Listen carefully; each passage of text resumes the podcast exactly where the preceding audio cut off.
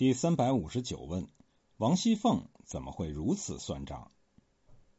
平儿说：“可不是，将来还有三四位姑娘，两三个小爷，一位老祖宗，这几件大事儿未完呢。”凤姐道：“我也虑到这里，倒也够了。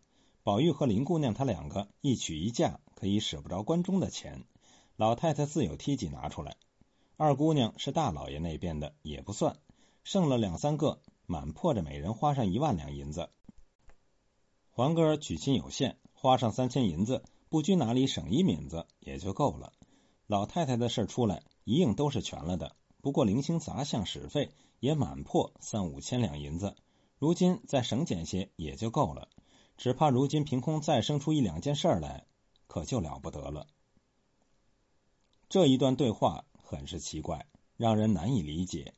首先是贾宝玉结婚和林黛玉出嫁，为什么贾母会拿自己的梯级钱来办？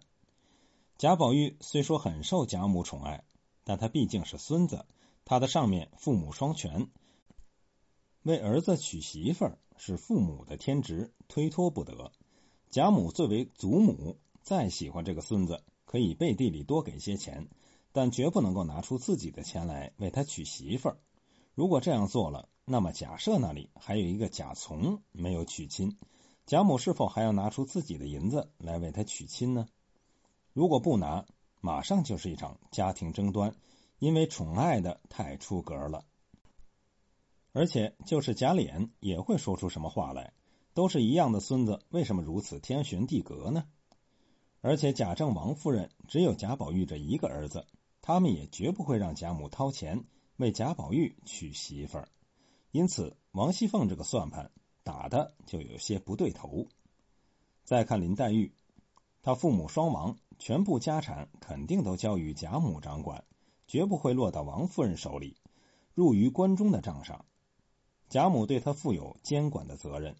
平时林黛玉除了拿着宫中的份例钱，贾母还额外供应她零花钱。这个我们可以从第二十六回看出来。在这一回书中，小丫头佳慧对小红说：“我好造化，我才刚在院子里洗东西，宝二爷叫人往林姑娘那里送茶叶去，花大姐姐叫我送了去，可巧老太太那里给林姑娘送日用钱，正分给丫头们呢。见我去了，林姑娘就抓了两把给我，也不知多少，你给我收着。可见平时林黛玉的零花钱比别的姑娘都富裕，因为常有贾母贴补。”那么等到她出嫁那一天，到底钱该由谁出呢？当然是贾母，因为她是林黛玉最近的亲人。她的女儿没了，女儿的女儿当然应该由她来拉扯，出嫁也自然由她负责。因此，林黛玉出嫁，贾母责无旁贷的要负全责。可是王熙凤为什么说贾宝玉娶亲，贾母也会拿出梯级钱来，而且说的那样肯定？他可不是糊涂人，连最简单的家长里短都不懂。这只有一种可能，那就是贾宝玉娶的是林黛玉，两人一娶一嫁是一回事儿。这个时候，贾母才会名正言顺的拿出钱来替他们办婚事。也就是说，在王熙凤的心中，贾宝玉与林黛玉的婚事是板上钉钉的事情，不会出什么意外。在此回之前，书中已经多次透露。他俩的婚事已经是荣府上下众人皆知的事情。比如第二十五回，王熙凤就当面对林黛玉说：“你既吃了我们家的茶，怎么还不给我们家做媳妇儿？”说着又指宝玉道：“你替我们家做了媳妇儿，少什么？你瞧瞧，是人物门第配不上，根基配不上，模样配不上，家私配不上，哪一点还玷辱了谁呢？”这简直就是明挑了！还是在这个第二十五回，当贾宝玉在一僧一道的救助下，由魔眼中醒过来，林黛玉不由念了一句“阿弥陀佛”，薛宝钗便回头看了他半日，吃的一笑，接着说：“我笑如来佛比人还忙，又要讲经说法，又要普度众生。这如今宝玉凤姐姐病了，又烧香还愿赐福消灾，今日才好些。”又管林姑娘的姻缘了，你说忙的可笑不可笑？须知薛宝钗平素稳重，不大爱开玩笑，这个玩笑也可以说是一种明指，把宝黛婚姻摆到桌面上了。在五十五回之后，第六十六回又借贾琏的小厮星儿之口明点了这一段姻缘。当尤二姐说将尤三姐许了贾宝玉，岂不好？星儿说：“若论模样行事为人，倒是一对好的，只是他已有了，只为露形。将来准是林姑娘定了的，因林姑娘多病，二则都还小，故尚未及此。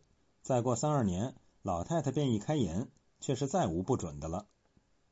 可知二人的婚事，贾府上下尽人皆知，连小厮们都以为是再无不准的。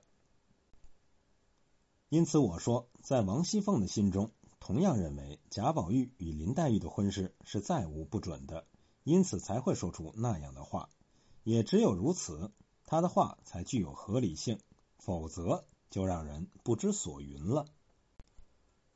再看这句话，二姑娘是大老爷那边的，也不算，剩了两三个，满破着每人花上一万银子。大观园贾氏姊妹只有三人，迎春不算，那么就只有探春和惜春两人。那王熙凤怎么会说出两三个的话来？那一个到哪里去找呢？若说是薛宝钗，人家上有母亲，下有哥哥，广有家产，根本不会让王夫人为他打理婚事。若说是史湘云，她是贾母的娘家孙女，与王夫人的关系甚远，而且家中也有叔婶，也不会让王夫人来操办婚事。那么这两三个就没有了着落。王熙凤绝不会连自家有几个姊妹都数不清楚，而说出这种含混话。而通行本则作剩了三四个，更不沾边了。在支平诸本中。庚辰本作三四个，其他各本均极混乱，有作三四个的，有作三两个的，唯独己卯本作三四两个。应该说，这是一种最为准确的说法。三指探春，四指惜春，丝毫不爽，应该是原本文字。可是这样一来，又有了问题。无论是做两三个、三四个，还是三四两个。都把惜春算进了需由王夫人操办婚事的范围。既然迎春是贾赦的女儿，可以不算，为什么惜春的婚事却要由王夫人来操办呢？惜春上有父亲贾敬，下有哥哥贾珍，再怎么说也不会让王夫人来为他操办婚事。再者，荣宁二公原本是亲兄弟，传到惜春这一代已立四世。他与贾宝玉只能算是一个老太爷的关系，已经临近五福的边缘。无论如何，他的婚事也不可能让王夫人来打理。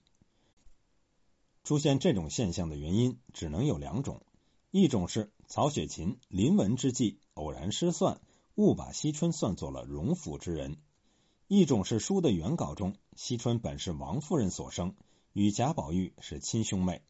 曹雪芹在修改中。把他断给了宁府，但是在这里又没有注意到加以弥缝，留下漏洞。